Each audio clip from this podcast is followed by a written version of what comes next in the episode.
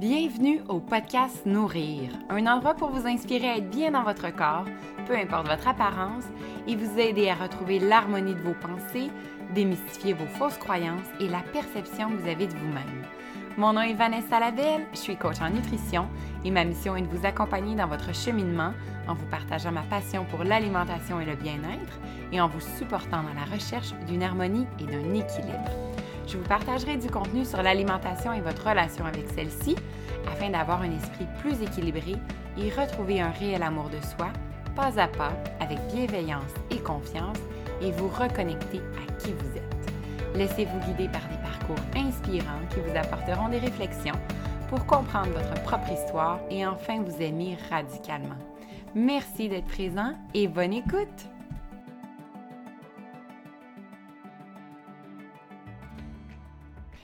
Bonjour tout le monde, bienvenue à ce nouvel épisode du podcast Nourrir. Je suis tellement contente de vous retrouver. Je ne m'attendais pas à avoir euh, une période euh, entre euh, le dernier épisode et celui-là aussi longue parce que j'avais tenté de planifier mes épisodes en conséquence et finalement les introductions n'étaient pas enregistrées. Alors, je me permets aujourd'hui, une journée avant euh, l'enregistrement, de faire mon introduction euh, de la belle invitée que j'ai euh, à vous présenter. Mais avant tout, vous donner quelques nouvelles aussi de moi parce que ceux qui euh, me suivent sur les réseaux sociaux ou connaissent un peu euh, ce qui se passait dans ma vie avec euh, les différentes introductions que je faisais sur le podcast, vous savez que j'étais enceinte et que j'attendais une petite princesse qui est arrivée le 19 mai dernier. Alors, euh, ça a été euh, un moment euh, extraordinaire, sincèrement. Je vais faire un épisode de podcast sur tout ce qui s'est passé dans ces dernières semaines-là, ainsi que l'accouchement. Je pense que j'ai envie de le partager. C'est toujours quelque chose de gros, l'accouchement pour les mamans.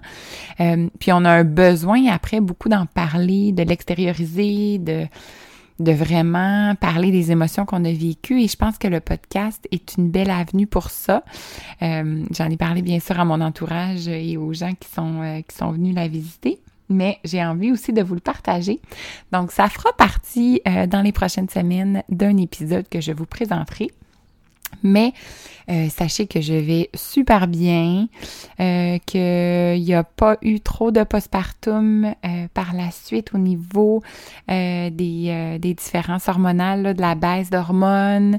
J'ai vécu ça vraiment dans la douceur, dans l'acceptation, dans l'ouverture aussi. et comme c'est notre troisième et que ce sera notre dernier, à moins d'un accident de la vie, là, mais je serais très surprise. Euh, on le prend à chaque jour vraiment comme un cadeau du ciel et c'est complètement différent, je dirais, des deux autres. Non pas que les deux autres euh, euh, n'ont pas été vécus positivement, au contraire, mais celui-ci, c'est vraiment une, une, acceptation du moment présent et de tout ce qu'il a à nous offrir. Ça peut, ça peut paraître un peu un peu euh, difficile avec un bébé naissant, mais c'est vraiment comme ça qu'on le voit. Puis on dirait que cette confiance-là, autant pour moi que mon conjoint, on la ressent et elle le ressent aussi. Euh, ce qui fait qu'on a une petite euh, une petite Léa qui qui va très très bien dans la famille, qui qui prend sa place et tout se déroule vraiment bien. Mais aujourd'hui, la lumière est sur mon invité, mais ce qui est particulier, c'est que autant moi j'ai vécu la naissance de ma fille et elle vit une renaissance en ce moment. Elle a vécu beaucoup, beaucoup de choses dans les derniers mois et j'ai eu la chance justement de l'interviewer dans ce momentum-là de sa vie. Euh, donc, je reçois Marie-Ève Laflamme qui est art thérapeute et qui va justement nous faire découvrir cette pratique-là parce que euh, le podcast, euh, les sujets, vous, vous les savez, c'est l'alimentation, c'est l'amour de soi, c'est le bien-être aussi dans toutes les sphères de sa vie. Et je me disais, l'art, en fait, pour moi, fait partie du bien-être, fait partie d'une forme d'expression, tout comme l'écriture, tout comme la musique, euh, qui peut être très, très, très bénéfique Et j'avais entendu parler de Marie-Ève, je l'ai rencontrée aussi, euh, évidemment virtuellement, et j'ai été vraiment attirée par elle, par son énergie, par son aura, et j'avais envie de discuter avec elle de ce qu'elle faisait. Alors, c'est la discussion que je vous présente aujourd'hui. Euh, encore là, tout en douceur. Comme je vous disais, elle a vécu beaucoup de choses dans les derniers mois. Elle est en train de mettre en place un magnifique programme aussi. Dans le podcast, elle présente euh, justement euh, ce programme-là en disant qu'il va sortir en juin. Mais comme Marie-Ève aime beaucoup s'écouter, être à l'écoute, elle a eu aussi beaucoup de montagnes russes dans les dernières semaines, dont un épisode de COVID assez virulent. Elle elle va donc euh, sortir son programme à l'automne, donc restez aussi à l'affût de euh, ses réseaux sociaux et son beau site web. Elle est en train de faire euh, rebrander aussi tout son son entreprise. Alors, ça vaut vraiment la peine de la suivre sur les réseaux sociaux et d'être inspiré par ce qu'elle nous présente. Et aujourd'hui, je en fait, mon, objectif avec cette entrevue-là, c'était de comprendre ce qu'était l'art-thérapie, mais aussi de le démocratiser. Parce que moi, dans ma tête, l'art, euh, c'est quelque chose qui est très, très beau à regarder, mais ça ne faisait pas nécessairement partie de ma vie dans le sens où, euh, outre de colorier avec mes enfants, je n'ai pas euh, ben, à mon sens, je n'ai pas de talent, donc je ne le pratique pas. Mais ce que j'ai découvert avec Marie-Ève, c'est que ça n'a aucun lien avec le talent et c'est une forme d'expression de ce que l'on vit, une reconnexion à soi, une reconnexion à son âme aussi. Et c'est ça que j'ai trouvé hyper intéressant et tellement beau et qui me porte aujourd'hui à vouloir de plus en plus explorer cette avenue-là. Euh, par la peinture, par euh, le dessin, par le collage aussi. Moi, j'aime beaucoup euh, autant euh, le lien avec les vision boards, mais mes enfants qui aiment beaucoup le collage, on en fait aussi. Puis ça m'amène juste à explorer ce qui ressort en fonction de ce que je vis. Et j'ai trouvé ça hyper intéressant. Alors, euh, je vous présente vraiment avec euh, toute cette douceur et cette bienveillance cette entrevue. N'hésitez pas, comme à l'habitude, à nous faire vos commentaires. J'ai hâte de vous entendre parce que c'est c'est euh, cette deuxième saison-là, je, je, le dis depuis le début, c'est une saison plus particulière où je vais un petit peu à droite et à gauche. J'explore beaucoup de sujets qui m'interpellent, qui me qui me fait questionner et dont j'ai envie d'obtenir les réponses. Et cet épisode-là en est un vraiment où j'ai obtenu euh, réponse à l'ensemble de mes questions. Et c'est une rencontre euh, qui, euh, qui va rester gravée. Et Marie-Ève, j'espère bien évidemment qu'elle va aussi rester dans ma vie parce que c'est une personne très, très, très inspirante. Alors, je vous souhaite une très belle écoute et n'hésitez pas à nous faire part de vos commentaires et de ce que vous allez apprendre dans cet épisode. Bonjour Marie-Ève. Bonjour Vanessa. Comment ça va ce matin? Ça va bien. On est dans la troisième vague qui vient de commencer. Ça va bien. Ça va bien. On, on est dans un marathon d'adaptation, je pense. Exactement, et de résilience. Marie-Ève, on s'est connus en fait euh, dans une séance de méditation. Je ne sais pas ben si tu t'en rappelles. Oui. Et moi, j'ai été, moi, j'ai beaucoup de, mon instinct est, très attiré, ma, ma, personne vers l'aura des gens c'était par Zoom, là, je, tiens à le préciser. C'était vraiment dans un, moment encore de, confinement. Et tu avais une espèce de soleil autour de toi incroyable avec ton sourire que tu ah, dégageais. Ah, vrai? Tu ne m'avais pas dit ça?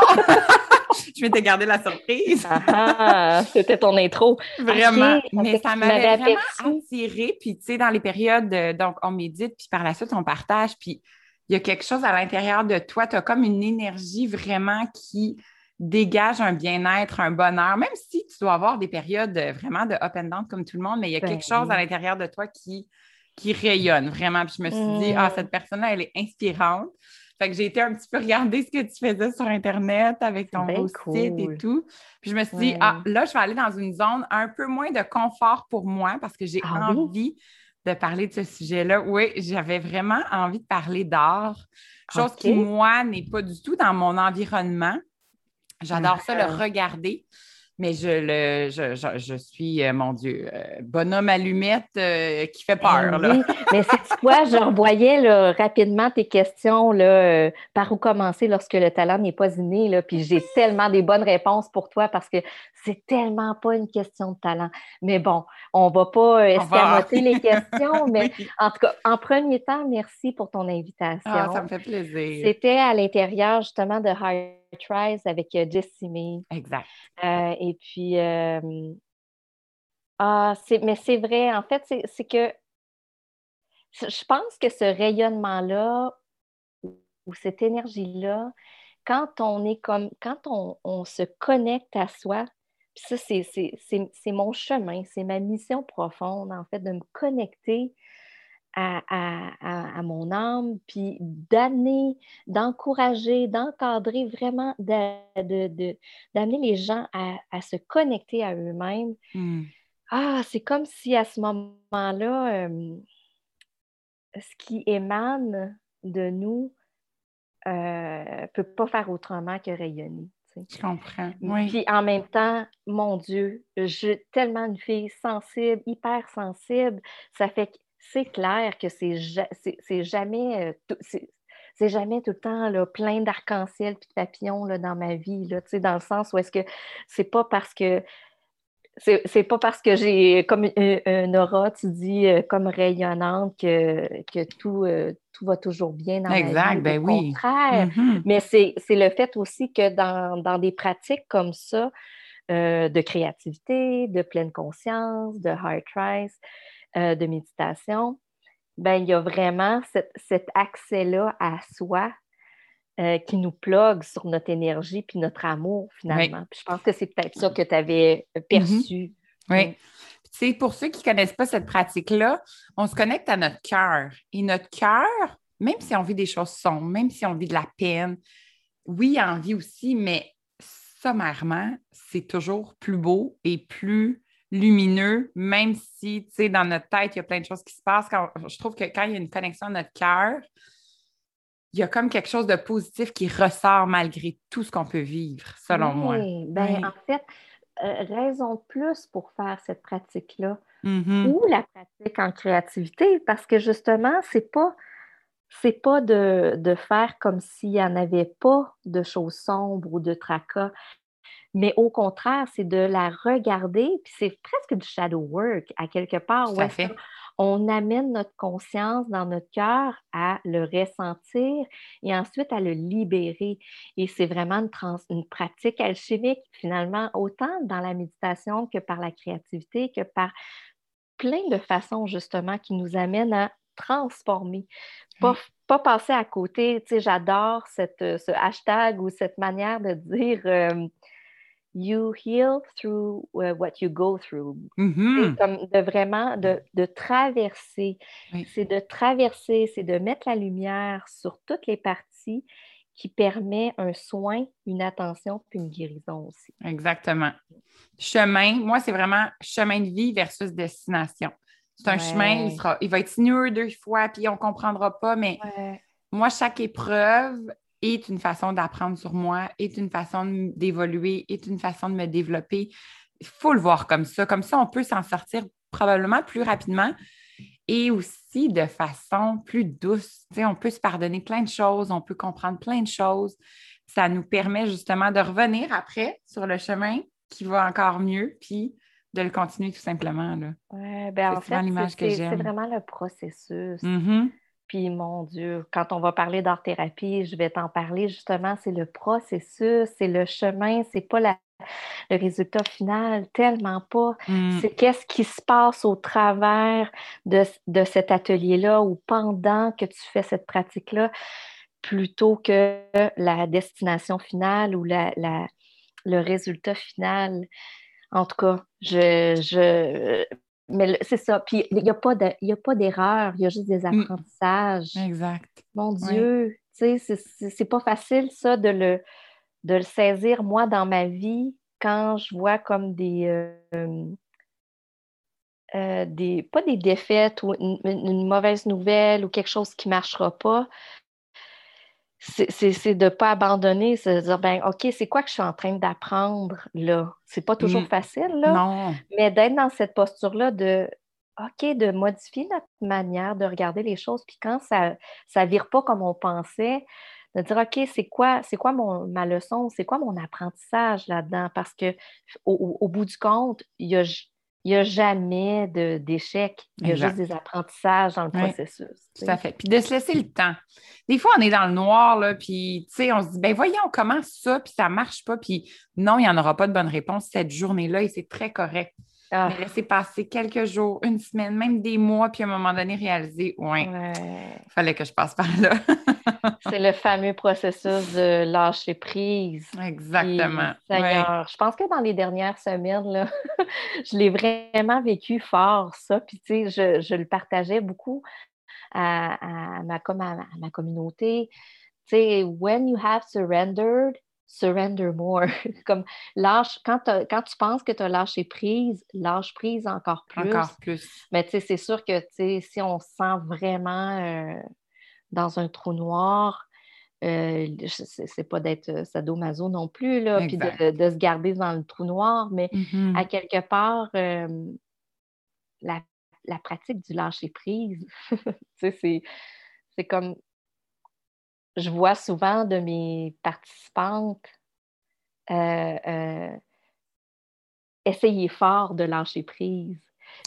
C'est tellement, tu sais, comme une, une des dernières euh, nuggets of wisdom, là, une, un morceau de sagesse que de réaliser, ah, c'est pas dans l'effort que ça se passe, mm. ce fameux lâcher prise. Mais bon, c'est le chemin d'une vie. Exactement, oui. On est entré vif dans le, dans, le, dans le vif du sujet, justement, mais j'ai envie, premièrement, de connaître ton parcours. Puis, euh, c'est une grosse question, je sais, mais part de où tu as envie, de, puis où ça t'a amené aujourd'hui avec, euh, avec ce que tu fais? Mmh, oui, oui. ça fait en fait, c'est ça, c'est de décider euh, mon histoire par quel bout je la prends, puis par où que mmh. ça commence. Oui, c'est pour ça que je te laisse la liberté. Ah, puis en, même temps, j'ai envie déjà de vous dire, euh, ces derniers temps, je réalise euh, que j'ai vraiment une, un mode de pensée en arborescence. Ça fait que pour moi, c'est pas facile de, de on dirait que des fois, je raconte beaucoup, beaucoup de choses, beaucoup, beaucoup de liens avant comme de, de, reconnaître c'est quoi le chemin vraiment, où est-ce que je veux, où est-ce que je, veux arriver avec ça, avec mon histoire. Mais euh, ça fait partie, ça fait partie d'une qualité que j'ai. Ben, une qualité, euh, ben, un tout à fait. De, ma, de ma personnalité ou de mon, ben de mon esprit, comment je, je réfléchis, mais j'ai envie de partir de plus loin. J'aurais eu tendance de commencer par dire Ah, ben, euh, mon, mon, parcours académique, mais euh, j'ai envie de, de, commencer encore un petit peu plus loin, là où est-ce que prend la source finalement de mon, de la plus grande inspiration que j'ai, en fait, euh, qu'est-ce qui me porte profondément comme femme? Mm-hmm. Euh, ben, moi, je suis arrivée dans une famille où est-ce que euh, ma mère, à ce moment-là, était devenue chrétienne évangélique. je ne savais pas, pas tout que j'allais te, te, raconter ça, mais c'est tellement en incubation présentement dans mon processus personnel. Oui ça fait que d'une certaine manière, tu sais, même si mon père, lui, a toujours été athée, puis ils sont, merveilleux, ils sont magnifiques, là, ils sont encore ensemble, ça doit faire 45 ans. Oh, wow! Ensemble. puis ils sont beaux, là, ils sont magnifiques ensemble. Ils, se, ils se, vraiment, ils se sont développés ensemble, finalement. Je ne veux pas dire complétés parce que c'est pas pas ma vision du couple euh, comme idéal de se compléter mais bon. Puis euh, tout ça pour dire que mon père était a toujours été athée puis a toujours respecté le choix de ma mère euh, d'aller dans cette église là et puis ben moi j'ai été amenée par ma mère dans cette église là ah, puis d'une certaine manière j'avais 4 5 ans tu sais. C'est très jeune. Ça fait que pour moi, tu sais, ça, ça, a été beaucoup d'années après ça pour faire le ménage puis euh, faire la paix avec ça parce que je, l'ai presque vécu comme après coup, comme un, un, abus, un abus psychologique. Mon Dieu, je, vais dans les affaires deep, mais hmm. j'ai jamais, jamais compris pourquoi mon père s'est pas objecté puis dire ben, regarde, euh, Denise, tu peux y aller, c'est tes affaires à toi, c'est ta quête spirituelle à toi, mais tu sais, amène pas les filles avec toi. Mm-hmm. En tout cas, tout ça pour dire que euh, au bout du compte, il y a quelque chose de très fort et de très positif dans ça parce que je suis un peu comme Obélix qui est tombé dans la potion. Dans le sens où est-ce que je suis arrivée à 4-5 ans, tu sais, petit cœur tout tendre, tout ouvert, puis je voudrais tellement pas comme euh, faire, faire ça. Amener mes enfants ou les exposer à, dans la phase développementale, c'est j'étais pas, pas prête nécessairement. Mmh. Mais c'est comme ça, moi, que ma vie a, pris, a pris racine.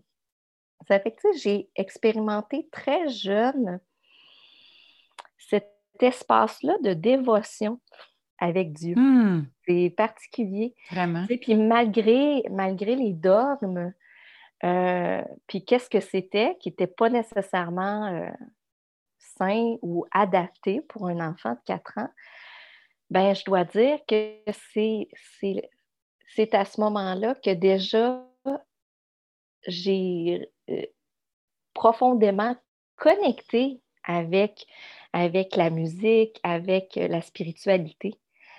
Et puis ça, ben, euh, c'est le point de départ. Mm-hmm. Parce que au jour d'aujourd'hui, c'est non, c'est non, euh, euh, comment on dit, non confessionnal. Tu sais, qu'est-ce que je vais amener comme art thérapeute, mais c'est profondément spirituel comme démarche. Oui. En fait, de, de, de créer pour moi, comme art thérapeute, c'est de faciliter des espaces sécuritaires où est-ce que les gens vont pouvoir se connecter à eux et écouter leur âme et laisser leurs gestes intuitifs, leurs gestes spontanés, leurs gestes non domestiqués émerger. Hmm. Il y a quelque chose de profondément spirituel dans cette dans cette pratique justement d'aller à la rencontre de soi. Oui. Aller à la rencontre de ce qui est sacré en nous. Mm. Hein, on Et par l'intuition, c'est ça qui est intéressant. Oui, de laisser notre intuition prendre le lead, prendre la parole, s'exprimer. Mm-hmm. Mm. Et on bypass des affaires parce que c'est inconscient, comme les rêves. Il y a des choses qui vont émerger qui sont en amont de ce qu'on sait qui est conscient en nous. Donc, c'est pour ça que ça peut faire peur, puis c'est pour ça que ça peut être épeurant de, de, se lancer dans un atelier d'art-thérapie, parce que tu ne sais pas qu'est-ce que ton qu'est-ce que ton être profondément, si tu lâches prise puis tu lui laisses la place, va exprimer. Tout à fait. Hein, c'est vraiment, c'est, en fait, le plus, le plus gros morceau pour moi, c'est d'amener les gens à, à surrender, à, à lâcher prise sur le résultat Mm-hmm. et vraiment à connecter avec ce qu'il y a de plus sacré en nous. Alors, voilà pour la, connexion très, très rapide entre la spiritualité. Puis maintenant, qu'est-ce que je fais aujourd'hui? Comment mm-hmm. finalement ça a été extrêmement fondateur pour moi d'arriver dans un, dans un contexte comme ça, enfant, et puis finalement, euh, euh, d'année en année, quand je suis devenue adolescente, il y a eu ce moment où est-ce que j'étais vraiment fâchée avec euh, j'étais vraiment fâchée avec la société.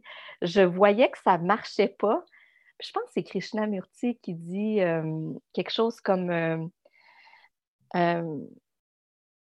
c'est comme impossible de demander aux êtres humains d'être en santé dans, un système ou dans un fonctionnement qui est malade.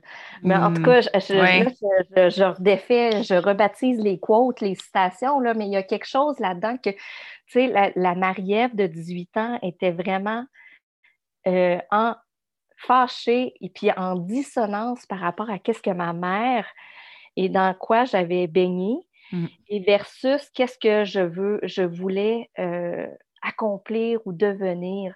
Puis il y avait tellement une dissonance entre les dogmes euh, euh, de, cette Église versus être dans le monde. Puis euh, ça a vraiment fait un clash pour moi. Ça m'a amené comme à vivre une, genre de crise existentielle, oui. Ben, une crise de jeune adulte. Mm-hmm. Puis honnêtement, ça m'a sauvé la vie de partir vivre un an à Mexico à 19 ans. Wow! Oh, quand même, hein? Tu étais jeune. Oui, j'étais jeune et mon Dieu, s'il y a une affaire pour laquelle je suis vraiment reconnaissante envers mes parents, c'est ça. C'est d'avoir accepté, ben, je ne suis pas partie avec mon sac à dos, là, mais quand même, c'était. Euh, alors, je faisais mon deck en art plastique au cégep de Rimouski. Euh, et puis, euh, j'avais connu là, une Finlandaise, Malène, mon amie chérie, qui est encore une très bonne amie, qui est retournée en Finlande. Et puis, elle, elle était arrivée comme ça à Rimouski, au cégep de Rimouski, euh, avec le club Rotary. Et elle m'a présenté en, fait les, sponsors, les gens qui l'avaient, euh, euh, lui avaient permis de faire cet échange-là pendant un an. Et puis, c'est de cette manière-là que finalement, à, à 18 ans et demi, euh, je, me suis organisée avec le club Rotary, donc j'avais euh, mon billet d'avion à, payer, puis, euh, puis mes parents n'étaient pas dans le club du tout. Là, c'est vraiment, c'est beau de voir la mission, mais j'ai pu partir pendant un an, puis à chaque trois mois, je changeais de famille. Je me suis ah! retrouvée dans le district fédéral de Mexico DFE, là, vraiment la, la, la, la, métropole, la mégalopole, euh, où est-ce qu'à toutes les huit secondes, il y a des meurtres. Mm-hmm. Ça dépend du quartier dans lequel j'étais, mais en tout cas, je me suis retrouvée là. Mais tu sais, mon âme de voyageuse, puis celle qui avait besoin de, euh, c'est le terme de Jung, euh, s'individuer. On ne l'entend pas souvent, ce n'est pas individualisé, c'est individuation c'est vraiment un processus, en fait, quand on est enfant puis qu'on traverse l'adolescence, qu'on devient adulte, de se de devenir entier euh, et de devenir un adulte euh, à part entière.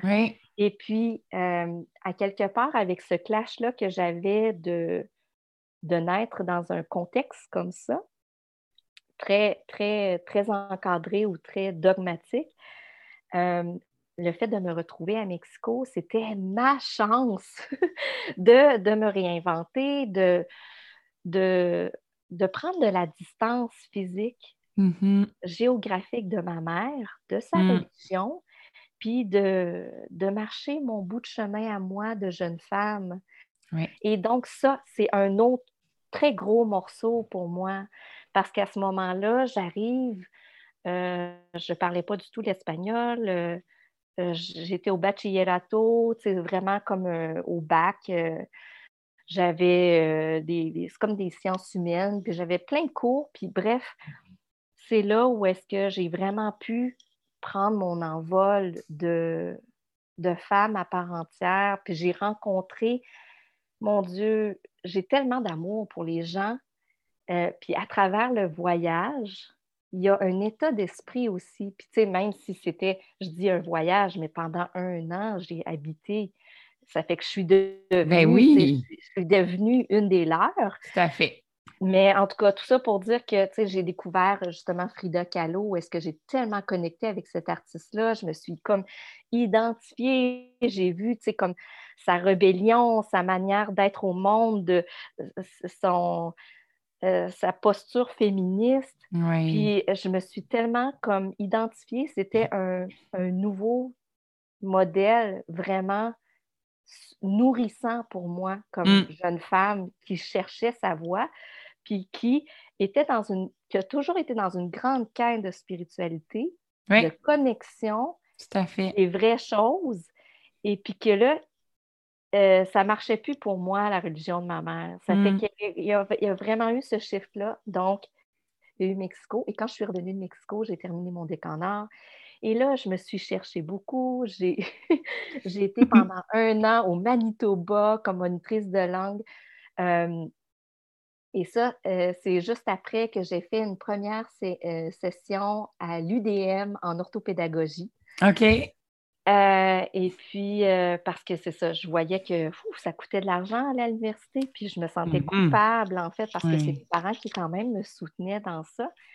Et puis, euh, c'est ça, je me suis retrouvée au Manitoba à enseigner la guitare, le français, les arts comme monitrice de langue. Tu sais, tout était prétexte d'apprentissage, d'abord que je le faisais en français avec ces enfants-là, une petite communauté de 300 habitants, la capitale du poids, Saint-Jean-Baptiste.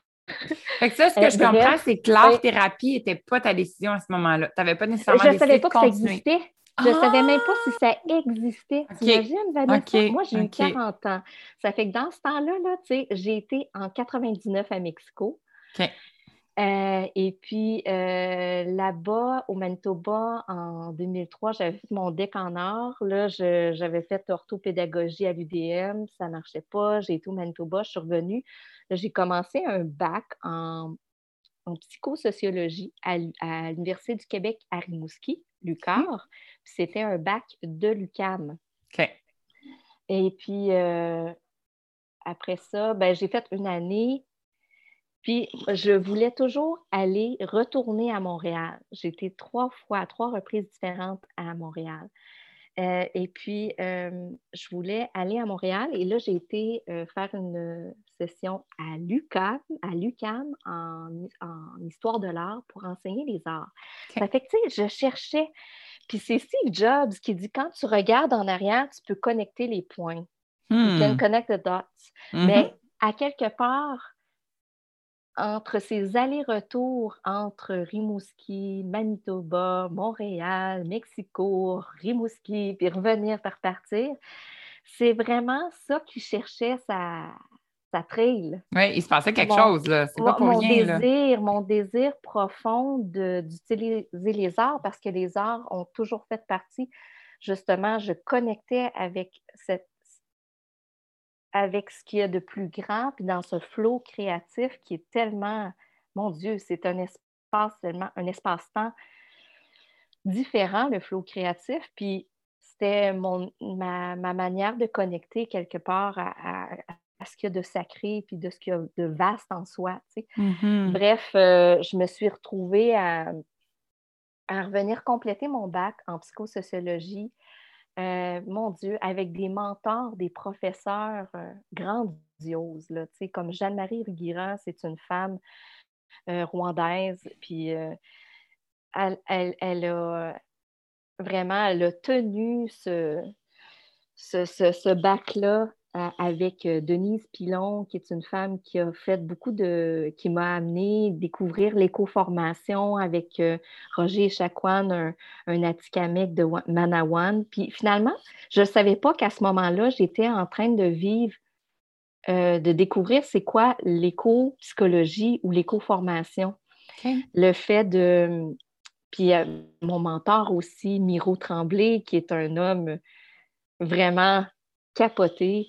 Euh, mais tu sais, des, des, des, légendes finalement. Ça fait que j'ai eu des professeurs vraiment euh, incroyables pour euh, aller à la découverte de moi. Puis finalement, la psychosociologie, en gros, c'est pour accompagner le changement puis accompagner des groupes. Mm-hmm. ça fait que je ne savais pas à ce moment-là que ça me servirait, mais au jour d'aujourd'hui, maintenant, ce que je fais, c'est ben, en, partie, c'est accompagner des gens qui vivent le cancer en faisant des ateliers de groupe en art-thérapie. Mais je m'en viens pas mal bonne avec les groupes parce que quelque part, tu sais, j'ai un bac là-dedans. Oui, oui, oui, oui. Ça fait que tout ça pour, dire que finalement, j'ai terminé mon bac et puis c'était mon utopie, en fait, parce que c'est à ce moment-là que j'ai découvert que l'art-thérapie, c'était une vraie profession, que ça mm-hmm. existait, qu'il y avait un bac. Puis dans ce temps-là, le seul, pas un bac, il y avait une maîtrise, mais la seule maîtrise qui était faisable était en anglais à l'Université Concordia. Et c'était hyper contingenté. Ça fait que, mon Dieu, j'ai passé une année comme à me préparer à faire des bacs, euh, pas des bacs, mais des, euh, des cours en psychopathologie, en psychologie du développement de l'enfant, plein d'affaires comme pour me mettre à niveau, puis faire mes, faire, préparer mon portfolio finalement pour présenter ma candidature parce qu'il y avait l'UCAT qui donnait la maîtrise ou deuxième cycle en art-thérapie, mais c'était euh, sur du long terme, c'était euh, genre euh, sur les fins de semaine ou oui. C'est une maîtrise qui aurait pris cinq ans à faire. Ça fait que je me suis préparée à entrer et sur 75 personnes qui, qui ont été gardées, j'ai passé en entrevue. Puis sur les 12 femmes, filles qui ont été gardées pour faire la maîtrise cette année-là, j'étais la seule de francophone. Mmh, Puis finalement, ben c'est ça, j'ai, je l'ai gagné mon rêve. C'est vraiment un mmh. rêve pour moi de devenir art thérapeute parce que quand j'ai découvert que ça existait, c'était clair que c'est ça que je voulais faire, mais je ne savais pas si j'allais réussir à, y arriver. Hmm. Puis, quand tu es sortie de cette maîtrise-là, comment ça s'est passé? Est-ce que là, tu pars avec tout ton bagage et tu dis, OK, qu'est-ce que je fais? ben, c'est ça aussi. C'est pas gagner d'avance. Non, hein? C'est pas, comme, c'est pas comme faire les soins infirmiers, puis après ça, tu es infirmière. C'est dur de cogner à des portes, là. Ah, c'est pas, pas gagné d'avance. Mm-hmm. Parce qu'à quelque part, oui, l'art-thérapie, c'est une profession qui est utilisée dans les milieux hospitaliers, en pédiatrie, en pédiatrie sociale aussi, mais tu sais, ça court pas les rues, les emplois déjà tout faits pour t'accueillir comme art-thérapeute. Ça fait. Ça fait que ben, honnêtement, quand j'ai terminé ma maîtrise, moi, je suis retournée à Rimouski parce qu'à ce moment-là, j'étais en relation avec quelqu'un qui habitait là. Et donc, je suis retournée à Rimouski, j'ai terminé d'écrire mon mémoire de maîtrise. Ça a été tellement tortueux, long et tortueux. mon mémoire de maîtrise, c'était un mémoire, c'était une étude de cas sur une enfant qui vivait la leucémie, puis un trouble envahissant du développement qu'on appelle maintenant autrement, c'est TED maintenant. Trouble envahissant du développement, mais hmm. spectre de l'autisme, c'est ça. TSA. Dans ce temps-là, c'était, ça fait longtemps. C'est en 2008-2010 Finalement, que j'ai fait cette maîtrise-là, ça fait que ça fait, ça fait 20, ça fait 20 ans. C'est ça. Euh, non, ça fait 10, ans. Ça fait 10 ans, mon Dieu. Euh, ça fait tout ça pour dire que je suis revenue. Et puis, ben, c'est ça, dans, mes dernières, dans ma dernière année de, de maîtrise, j'ai travaillé avec euh, des enfants en fin de vie.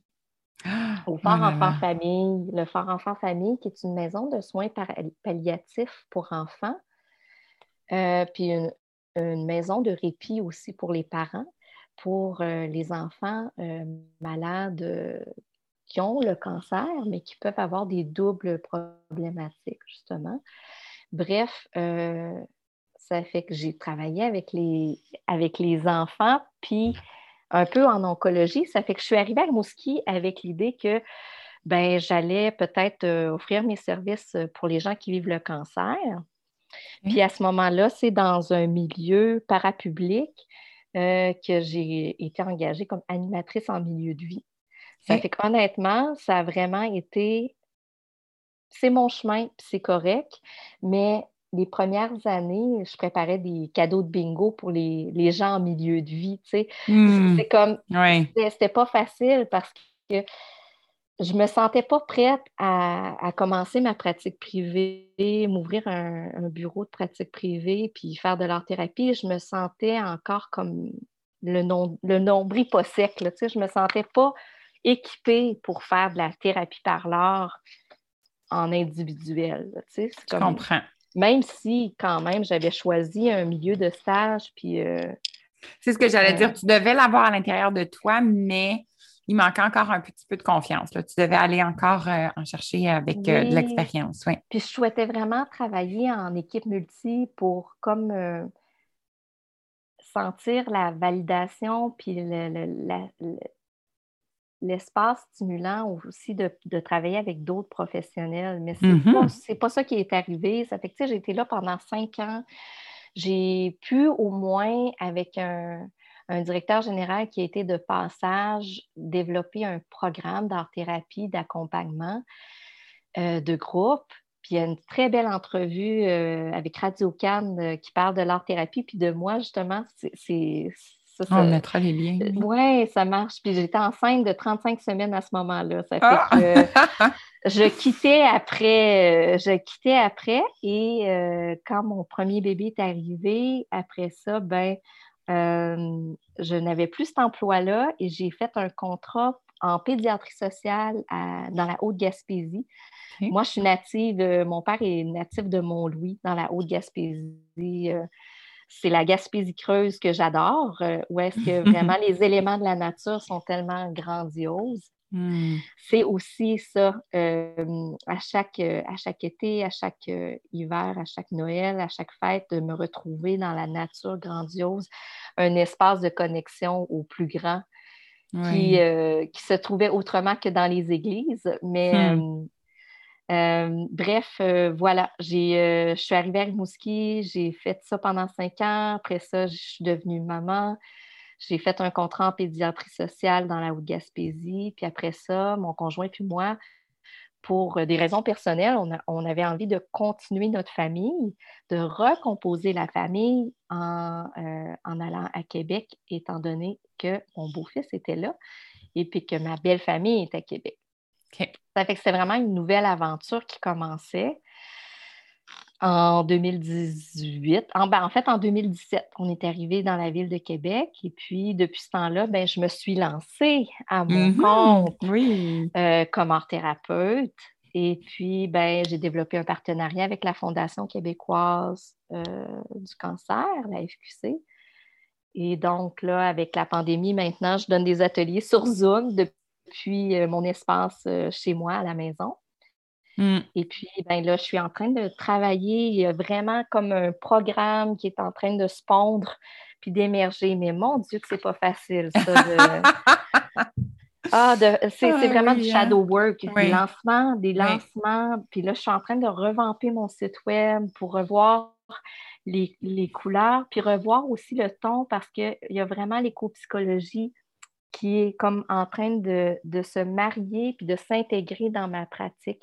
Mm-hmm. L'éco-psychologie, c'est vraiment le rapport à la nature. Puis finalement, puis l'écoféminisme, c'est ça aussi, c'est de regarder comme les, la, planète Terre puis l'écosystème comme euh, la ressource, euh, plein de ressources abondantes de vie que l'on a à quelque part qu'on a méprisé ou qu'on a dans, le, dans le patriarcat puis dans le capitalisme.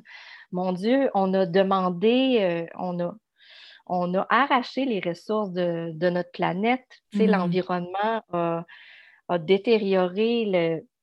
Bref, euh, c'est ce transfert-là, en fait, du micro dans le macro, puis de réaliser comment nous, les êtres humains, on ne fait pas partie de la nature, nous sommes la nature. Mm-hmm. Et donc, il y a vraiment ce rapprochement-là que je fais de plus en plus, particulièrement dans, ma, dans, le fait d'être une femme, que d'avoir cette nature-là cyclique euh, à l'image de la, de la Lune, à l'image des cycles de la Lune, mm-hmm. et puis tout notre processus de vie. Euh, puis c'est là où est-ce que l'écologie profonde entre en ligne de compte dans, ma pratique d'art-thérapie. C'est que tout, tout l'être humain euh, dans, vit des saisons, finalement. Puis oui, tu sais, le, cycle lunaire ou le cycle menstruel a, a ses saisons, euh, justement, d'hiver au printemps, à l'été, à, l'automne. Mais c'est il y a le modèle du son aussi qui est, euh, qui est très intéressant, c'est le cadran des saisons.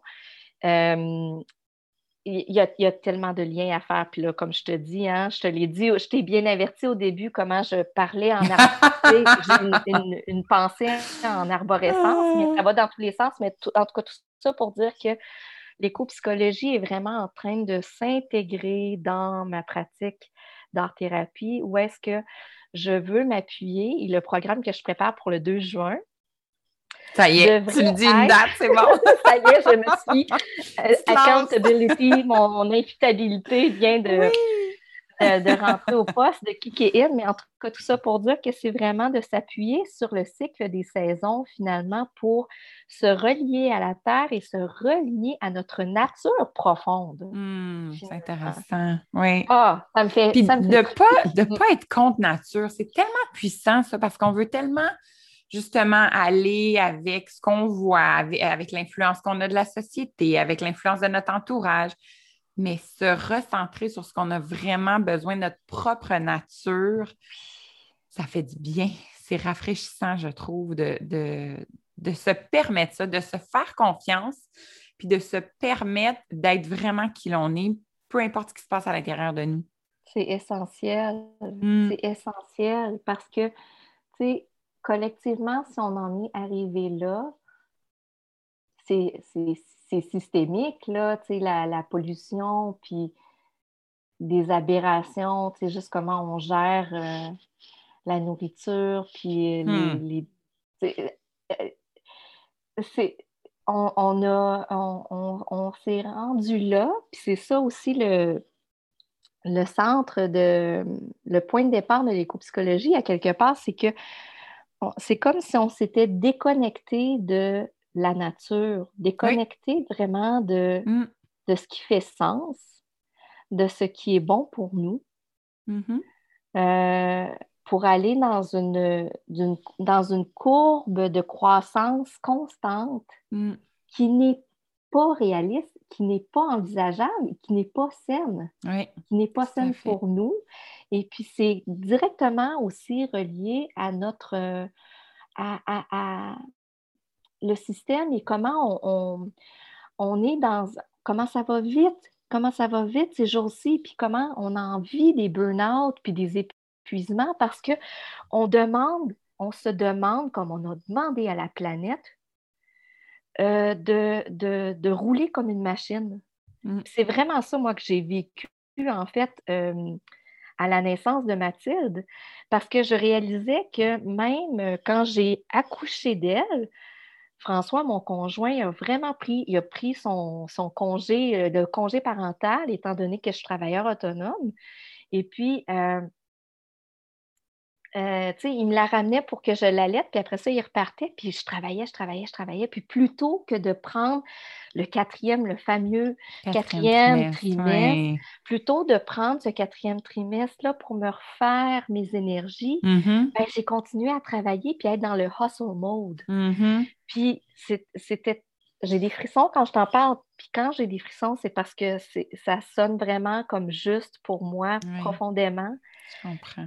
Mais c'est là que j'ai réalisé que, mon Dieu, j'étais en train de, d'abuser de mes ressources et de ne pas compter, mesurer, évaluer et honorer mon énergie. Mm. Parce que je la mettais dans ma, dans ma business, dans la gestion de publication euh, Facebook. Mon Dieu, tu sais, plutôt que de m'asseoir, être avec reculer, reculer, mm. prendre mon temps plutôt. Et euh, c'est le lien que je fais en fait avec comment on, on est dans une société qu'on a voulu euh, en faire, en faire dans la productivité. Mais c'est ce qu'on fait aussi à, notre propre égard et donc mm-hmm. de reconnecter à notre nature profonde c'est essentiel parce qu'il y a beaucoup de mal-être, de malaise, de maladie du stress euh, qui, qui émergent à cause de ça. Puis, à mm-hmm. quelque part, collectivement, cette pandémie, c'est un gros wake-up call, en fait. Puis, moi, je suis, euh, par exemple, avec les mères au front, vraiment dans cette dans, cette, dans ce besoin de, c'est comme de l'activisme sacré finalement, de mm. retrouver. Euh, puis, tu sais, j'ai des belles, des belles amies aussi. Euh, euh, il y, a, y, a, Valérie Couture-Phelps qui, qui, donne naissance peut-être même au moment oui, effectivement. qui, qui, qui, qui, qui m'a initié aussi dans, je veux, je veux retourner les, sources aussi, mais par rapport à, c'est comme ma fibre écoféministe a vraiment été activée dans les dernières années mmh. par rapport à donner naissance à, Mathilde, qui va avoir deux ans le 17 avril, et euh, la pandémie, et euh, finalement, que ça, ça tourne pas rond, là, ça tourne plus rond et que ce retour à, notre nature profonde, que ce soit par la méditation, la créativité, ah, c'est nécessaire de, puis en se reconnectant en fait à notre nature profonde et à la nature cyclique. Et en reconnaissant euh, ma je vais le dire comme ça, en reconnaissant la sagesse profonde du féminin sacré et de, de, de, la Terre, euh, de, l'univers, du cosmos, c'est de retrouver finalement notre, euh, notre flamme euh, dans notre utérus versus la, matrice. On est dans une matrice, tu sais. Oui. Et cette matrice-là, ben, c'est ça, c'est ça l'éco-psychologie. Puis c'est comme mm. ça que je vois vraiment le lien et comment c'est, c'est, par ce chemin-là euh, que je nous invite à créer pour vraiment reconnecter à notre sagesse, à nous. Vraiment. Je fais une parenthèse parce que c'est trop fort à l'intérieur de moi de maternité. Oui, ben euh, En lien aussi avec Valérie, parce que j'ai aussi suivi une formation avec elle sur justement le fameux euh, cycle menstruel, le cycle lunaire, les saisons, pour comprendre comment ça fonctionnait, pour pour honorer aussi, chose que je ne faisais pas, mm. euh, chose que j'étais peut-être dans une incompréhension d'eux et que maintenant je vois tout autrement. Mais euh, hier, j'étais avec mon accompagnante justement, puis on préparait l'accouchement, puis comment ça allait se passer et tout ça. Je parlais beaucoup du quatrième trimestre. Hmm. Et dans la vie, moi, je suis une performante et hmm. euh, j'ai beaucoup relié ma confiance en moi à la performance. Avec les années, j'ai travaillé à ne plus me réaliser et à ne plus être euh, en lien avec la performance, donc être avec ce que j'étais. Par et non avec ce que tu faisais. Avec ce que je fais, exactement. Ben la distinction est super importante. Mm. Mais ce que je réalisais en en parlant, c'est que j'étais encore là-dedans, que ça m'angoissait de me dire, ben, je vais passer la journée avec mon bébé, je vais être avec elle, je vais prendre soin d'elle. Et c'est fou, là, mais je, le dis avec toute transparence. Ça mm. m'angoissait de dire, ben, c'est ça, j'irai pas voir mes courriels, j'irai pas faire un pot, j'irai pas faire des muffins. il y avait quelque ah, chose là-dedans de très angoissant. Mm. Puis là, de t'entendre parler, je me dis, la vie est tellement bien faite. Puis de me laisser. En fait, j'ai envie de l'avoir comme un cadeau. Ouais, de me là, dire... t'en as une qui te parle de comme elle a manqué son quatrième trimestre, mais en même temps, avant que tu, continues, j'ai envie de te dire, mais ça serait correct, Vanessa, que tu aies tout à envie fait. de faire des muffins ou d'aller sur tous les réseaux sociaux. Puis ça serait tout à fait correct aussi. C'est ça, c'est l'appel de la souveraineté en soi, d'être mmh. souveraine dans ce qu'on a vraiment envie. Puis, tu sais, il n'y a pas de il faut, de il faut pas Exactement. non plus.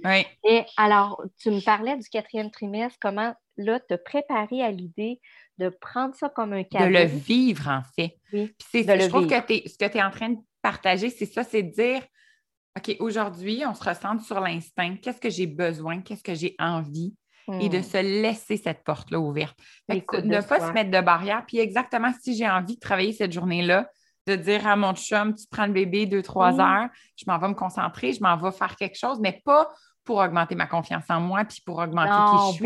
parce que je ressens ce besoin-là. Et c'est, la ben distinction est tellement importante à faire parce qu'après, il y a comme une paix. Ben non, c'est ça, il faut la comprendre.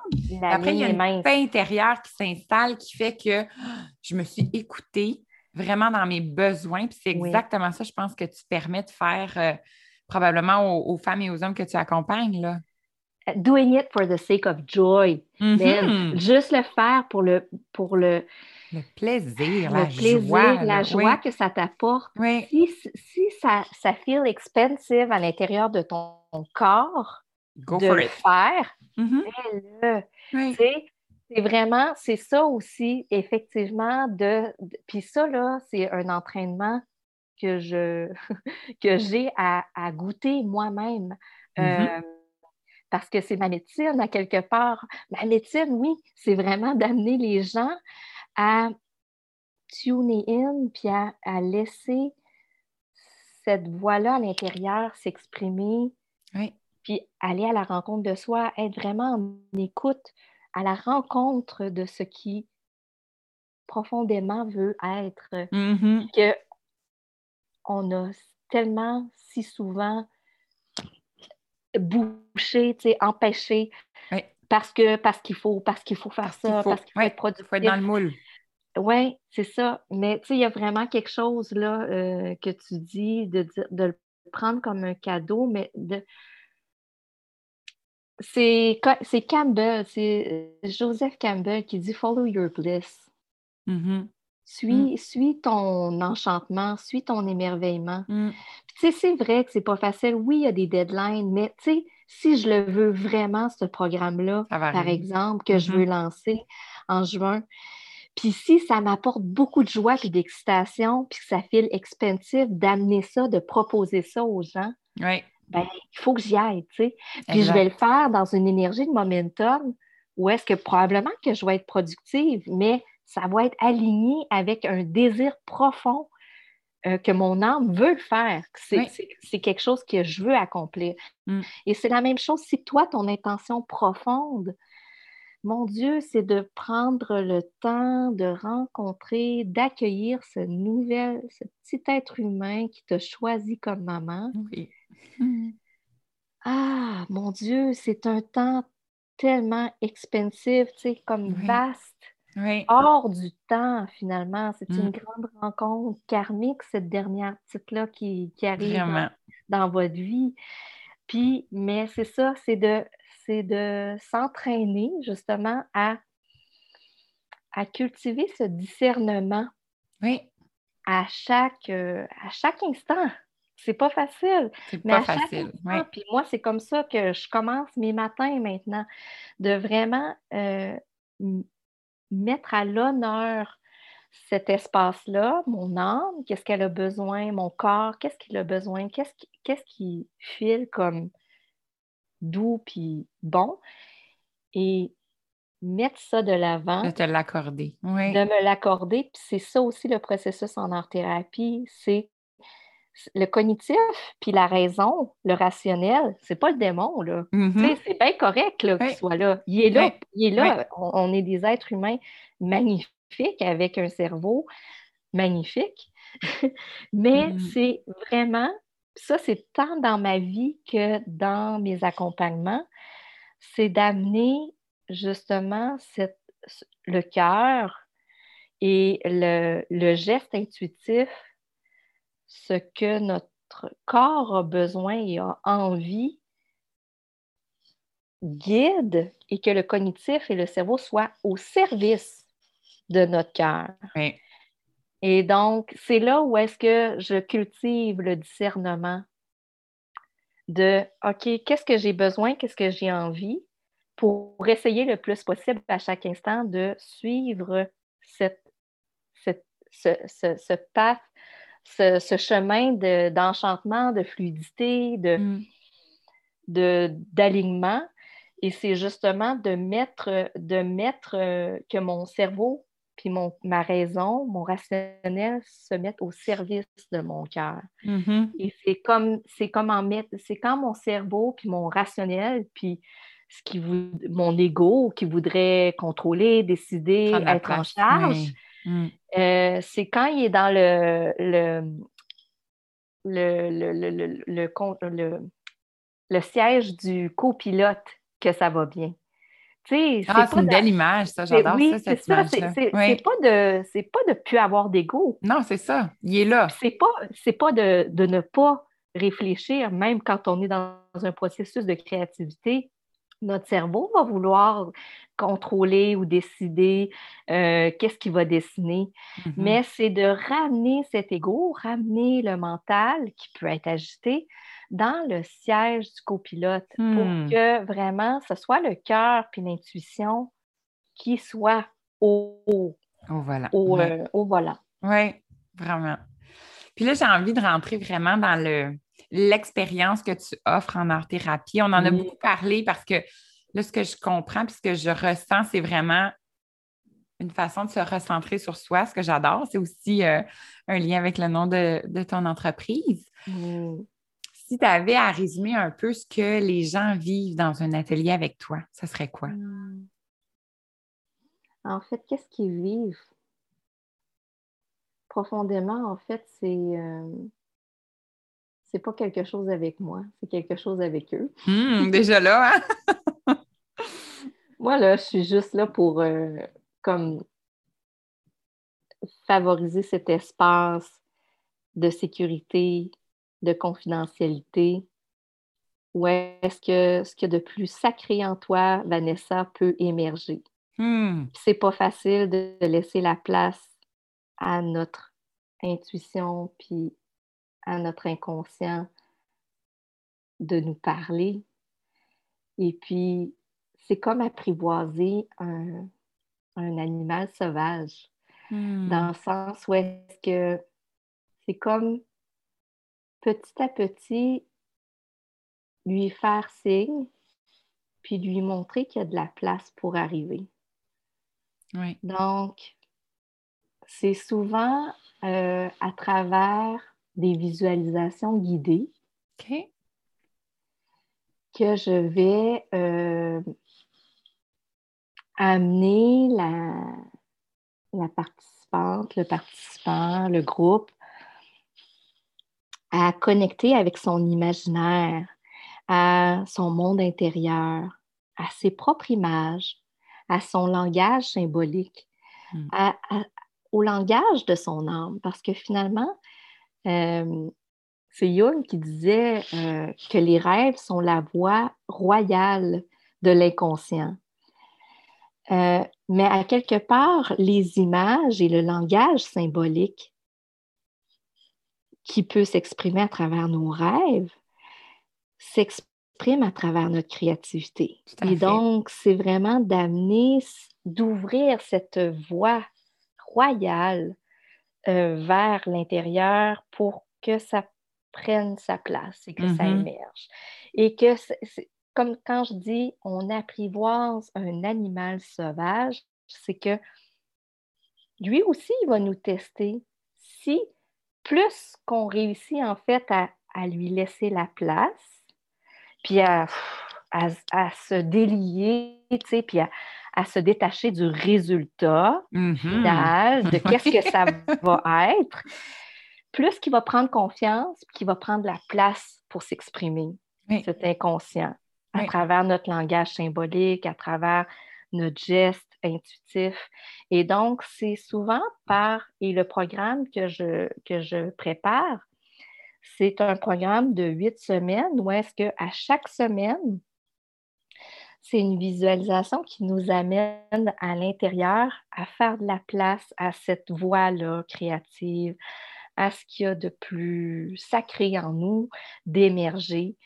Et puis, après la visualisation, je vraiment, j'amène la personne à glisser.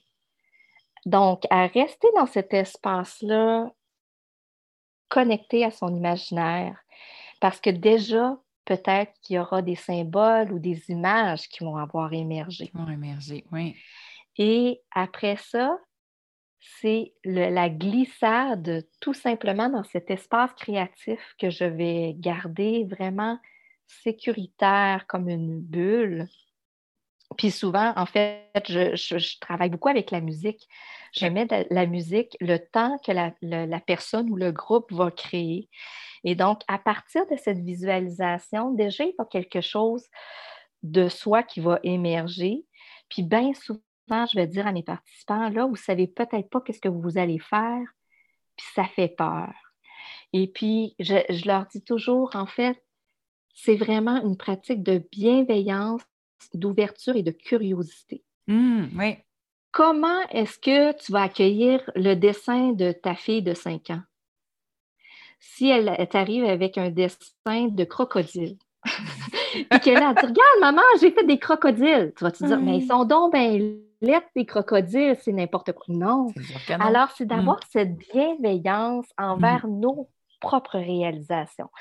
Ça fait que c'est pas, pas d'infantiliser mes participantes, mais c'est de leur dire, écoutez, on va accueillir ce qui va émerger comme quelque chose de sacré, parce que ce l'est, et on va l'accueillir avec curiosité, avec bienveillance. Mm. Ah, qu'est-ce que tu as à me dire? Ah, qu'est-ce qu'ils font tes crocodiles? Ah oui, puis là, tu sais, il y a une histoire, il y a un narratif, il y a quelque chose qui émerge de ça. Et c'est littéralement qu'est-ce qui se passe dans son imaginaire, dans son monde intérieur.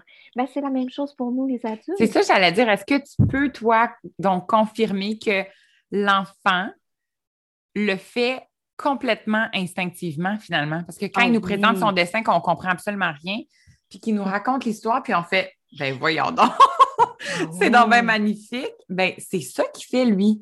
Il est, dans son, il est dans son subconscient, il est dans son instinct profond de ce qu'il vit et ça se reflète sur un dessin. Et complètement désinhibé aussi. Tout à ça fait. Aussi, mon travail comme thérapeute, c'est d'amener les, les, participantes, les participants à, à, à faire assez confiance puis, tu sais, encore une fois, c'est le processus. Tu sais, souvent, je vais commencer en leur disant, mais vous pouvez garder les yeux fermés, puis juste mmh. bouger les mains sur la feuille. Vous n'avez pas besoin de savoir c'est quoi vous allez les dessiner.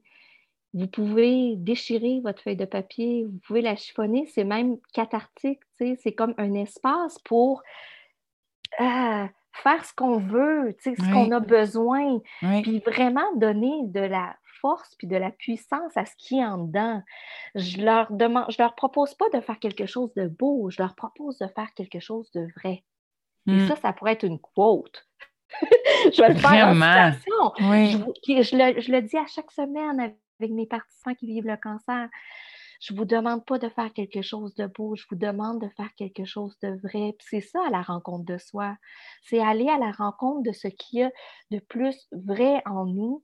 Et puis même que ça peut être de l'anti-performance. Donc là, je, je, je, je, te reviens avec, je te reviens avec ce que tu disais, ben, si on n'a pas de talent. Oui. C'est tellement pas ça le but. C'est ça que je comprends. Sens où est-ce mm. que même que ça peut être, l'âme rebelle en toi peut être euh, euh, titillée parce que souvent, je vais dire, écoutez, soyez à l'écoute de votre dessin, de votre production. Et puis, est-ce qu'il y a quelque chose que vous pourriez faire qui ferait que ça gâcherait votre dessin? Hmm. Oh my God! C'est challengeant! Hein? C'est challengeant. Mais là, c'est là où est-ce que c'est tellement euh, gratifiant, c'est de dire, fuck oui, il y a ça que je pourrais faire, puis ça pourrait le gâcher, mais c'est ça qui est le plus vrai, mm. ici maintenant, dans ma créativité. Ça fait que c'est de le faire, ce gros barbeau-là, mais c'est là où est-ce que ça devient tellement libérateur de relâcher les émotions qui sont à l'intérieur de nous, dans notre monde intérieur, et de le laisser prendre la place, de, le laisser s'exprimer. Puis j'aurais envie même de dire, de le comparer dans la, dans la troisième étape en Heart Rise de free, de, de libérer. Tu le feels, tu le ressens hmm. en dessinant, tu le ressens en créant, puis ça peut être dans le mouvement aussi. Hmm. C'est pour ça que la musique nous soutient beaucoup dans notre créativité, mais c'est vraiment de sentir, go through to heal through. Donc, vraiment s'approprier, de le laisser nous traverser par le geste qui va être vraiment juste une extension finalement de qu'est-ce qui est à l'intérieur de nous, de ce qui nous habite et de le libérer. Et donc de faire de l'anti-performance dans notre dessin. Ça fait que c'est vraiment, c'est de revenir à la base de l'expression. Et tu sais, ça se pourrait qu'à la fin de l'atelier, finalement, tu n'aies pas quelque chose de final, de, de, de complet. Peut-être que dans le processus, il va avoir été découpé, recollé. Puis, mais c'est ça, c'est comme ça que notre créativité, puis que notre âme nous parle à travers des gestes, à travers des images, à mm. travers le langage symbolique. Oui.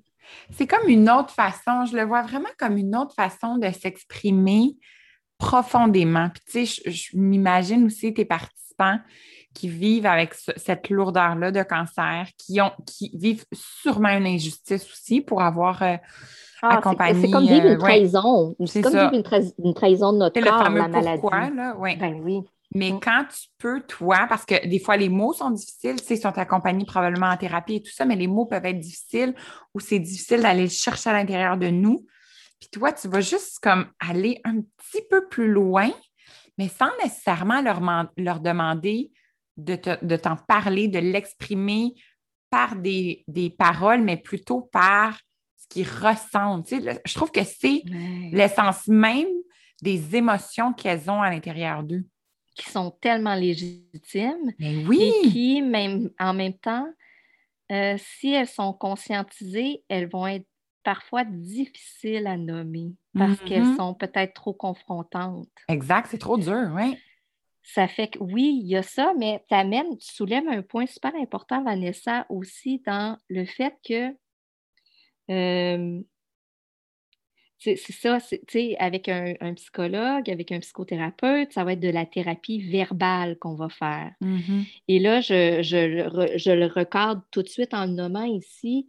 Euh, je, fais, je fais partie de l'Association des arts thérapeutes du Québec professionnels et on ne fait pas de la psychothérapie, on fait de la relation d'aide, de l'accompagnement, mais certains certains art thérapeutes ont le droit de la pratique de la psychothérapie, mais en tout cas, j'arrive pour dire que c'est vraiment euh, de la relation d'aide via la créativité et que l'aspect euh, verbal est quand même très important.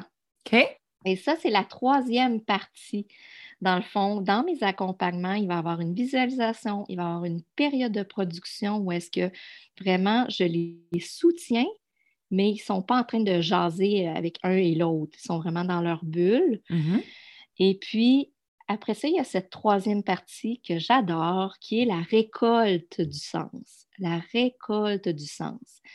Et c'est sûr que j'ai fait une maîtrise là-dedans, dans le sens où est-ce que ma lecture des couleurs, des symboles, euh, puis mon intuition, puis ma grande sensibilité est vraiment là pour ouvrir des pistes de réflexion.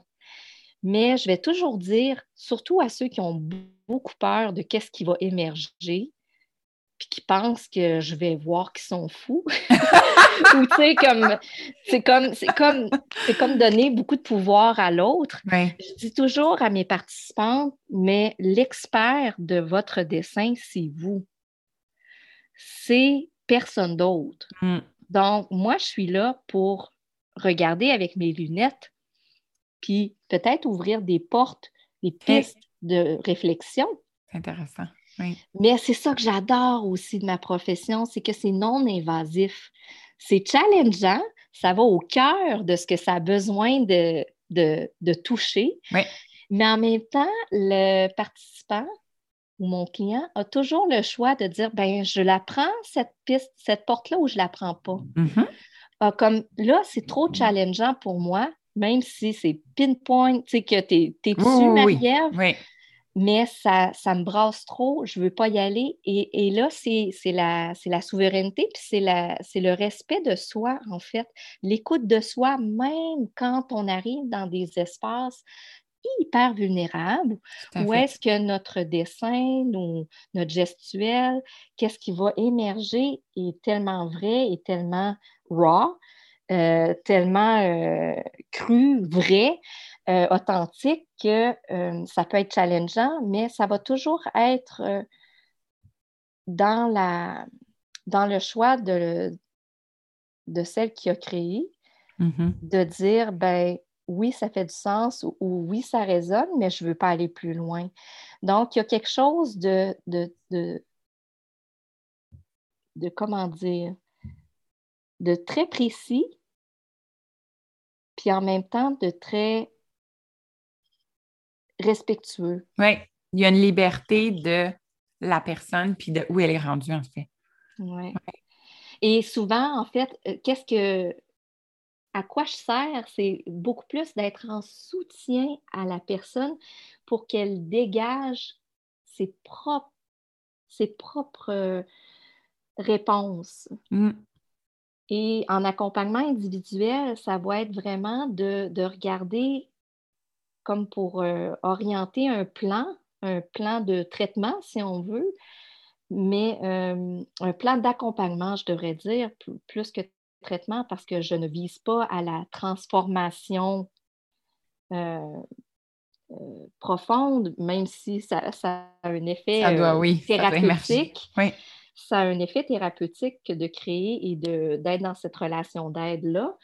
Euh, mais euh, c'est ça, dans le fond, je suis vraiment là pour soutenir la personne à entendre les bijoux que son âme a à lui, à lui rendre. Et s'il a réussi à ce moment-là à ouvrir cet espace-là de connexion avec lui-même, avec elle-même, eh bien, moi, je, ça se peut que je le vois, mais je vais, je vais vraiment euh, être en soutien. Puis c'est là peut-être où est-ce que, tu sais, toute la, belle énergie euh, euh, que tu as aperçue de moi quand, avant même qu'on se soit parlé, c'est vraiment ça mon, dans mon ADN, mon blueprint d'accompagnement. Mm. J'ai comme tellement d'amour puis de c'est vraiment un espace, je trouve,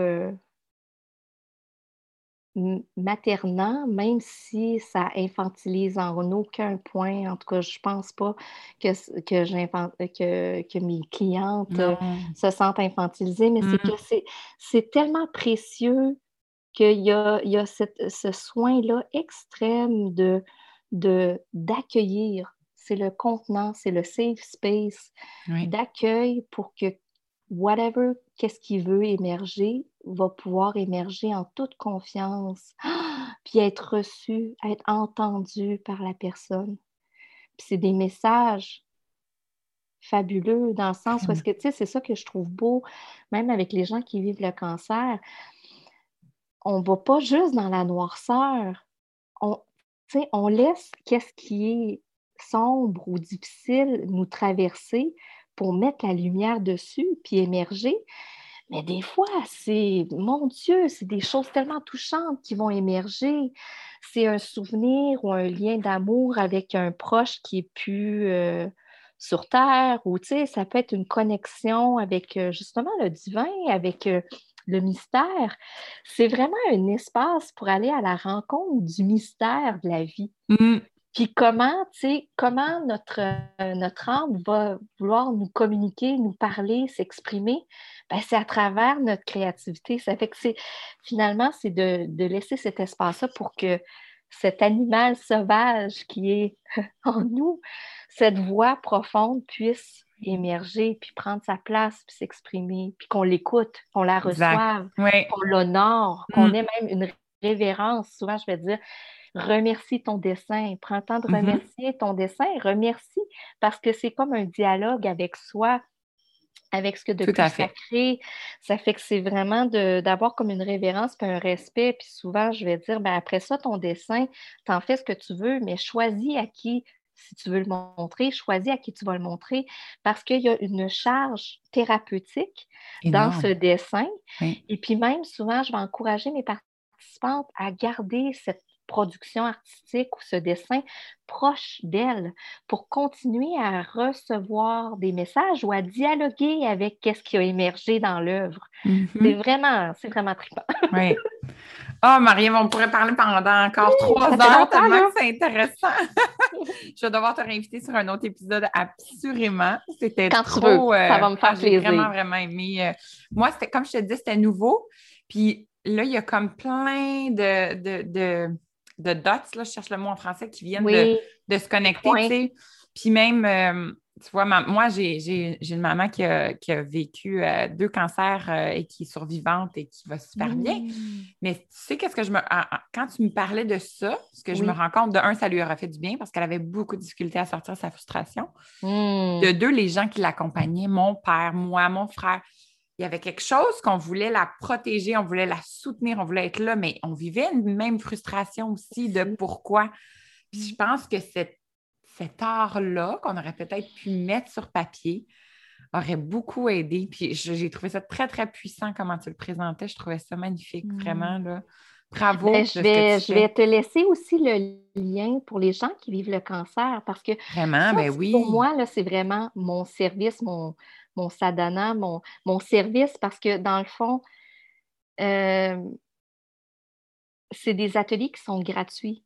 Toute personne qui vit le hmm. cancer, jeune, vieux, moins vieux, n'importe où au Québec, tu vis le cancer, ben, tu peux faire de l'art-thérapie avec moi et euh, Lucie Sarrazin, qui est une art-thérapeute à Montréal, euh, euh, pour la fondation aussi.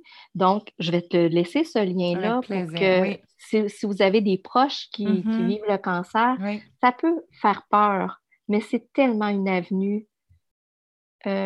comment dire? Mais, mais c'est juste dans la, dans la mesure de ce qui, on ne peut pas forcer personne à, aller à la rencontre de soi. Mm. Tu sais, c'est vraiment juste, tu vas sentir l'appel ou pas. C'est ça. Est-ce qu'il y a un étincelle? tu vis le cancer? Quelque chose? Oui. Puis c'est la même chose pour les ateliers. Tu sais, je me rends compte qu'on n'a pas besoin de, vivre un cancer non plus pour ben avoir envie de connecter à notre. Tu sais, surtout dans la société où est-ce qu'on vit actuellement, on est, je trouve, tellement dans une perte de sens. Puis mm tu sais, les rites, les rituels nous amenaient du sens. Ça fait que c'est ça aussi que j'apporte dans ce programme, puis dans mes accompagnements en art-thérapie, c'est euh, de s'ancrer dans des rituels euh, de création pour connecter à soi. Ça fait, puis le langage symbolique aussi, là, mais bref, euh, je, te laisserai, ça va me faire plaisir de le lien pour les gens qui vivent le cancer.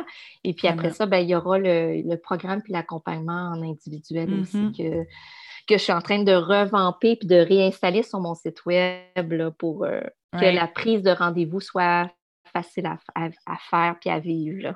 Génial. Puis je termine toujours, tu as donné plein de références dans, ce podcast-là, mais je termine toujours avec une proposition d'un livre euh, que tu as lu dernièrement ou qui t'a marqué, euh, mm. d'un podcast, peu importe, une référence que tu as envie de nous partager euh, en terminant. Ah, ben, il y en a une qui nourrit beaucoup, beaucoup ma pratique. C'est Clarissa Pincola Estes. Est-ce que tu connais? Je ne connais pas, non. Oh yes! Oh, je suis encore plus contente. Alors, elle a fait un livre magnifique qui s'appelle Femmes qui courent avec les loups. OK. Euh, et puis, euh, Clarissa Nicolas Esther, c'est une psychanalyste. Euh, aussi, dans la tradition, elle, a comme deux racines je ne veux pas euh, m'induire d'erreur, m'induire en erreur, mais elle a vraiment euh, plongé dans les histoires archétypales, dans les histoires de différents peuples pour mettre en lumière comment la psyché opère finalement. Hmm. Euh, et puis, à travers justement le langage symbolique, puis à travers les histoires comme ça, archétypales, il y a des grands, des grands courants, des grands mouvements que, c'est comme l'inconscient collectif, on, est tous connectés dans notre inconscient collectif. Et ça aussi, ça émerge à travers notre créativité quand on est accompagné en art-thérapie. Mais en tout cas, vraiment, des, pépites de livres. Là. Euh, il y a Femme qui court avec les loups, qui c'est comme euh, son, ouvrage, je trouve, euh, majeur, mais tu sais, la danse des grands-mères, c'est comme tout le rapport à la féminité aussi, au, féminin sacré, aux archétypes. C'est très puissant. Je trouve ça fabuleux. Je vais. Ah, d'ailleurs, la, dernière quote, image que je que j'ai publié ce matin, c'était par rapport à ça. C'était Clarissa Pincola. Ça fait qu'on mettra peut-être le lien juste de cette quote-là parce que justement, ça parle de la sensibilité des femmes, mais à quel point leur sensibilité, finalement, c'est leur âme. Et leur sagesse, leur puissance mm-hmm. qui, euh, fait qu'on est dans une grande vulnérabilité, mais dans une grande puissance aussi avec notre instinct et notre intuition. Qu'il faut faire confiance. Oui. Ah oui. Oui. oui. On ben, va vraiment. en fait, à lui faire la place oui. pour que l'intuition émerge. Parce que c'est. c'est comme un animal sauvage, comme je te dis. Plus qu'on lui fait la place puis qu'on lui dit qu'elle est OK, elle va prendre sa place puis elle va être entendue. fait qu'on va mettre tous les liens pour te retrouver. Puis, euh, c'est ça, je disais, il y a des super beaux. Euh, tes, réseaux sociaux sont très inspirants, tu amènes plein de références. De, fait que c'est vraiment, c'est super agréable de te suivre aussi. Alors, euh, ah, je vous le recommande fortement. Je te ah, souhaite vraiment une, une super belle journée dans la douceur. Ah, Continuons. Merci, toi aussi, pour ce, ce, grand processus dans lequel tu, tu traverses, ma belle Vanessa, vraiment avec ton bébé en, en gestation là, qui, s'apprête à, traverser. Oui, oui, oui. Ah, ça fait que, ben, au plaisir. Merci beaucoup encore de ton invitation. J'ai vraiment fait tellement euh, plaisir. parlé avec beaucoup de, de, beaucoup de passion. Merci. J'espère que c'était pas trop confus. C'était parfait. Euh, c'était parfait. Moi, j'adore ça. Oh. Merci Bonne journée. Bye bye.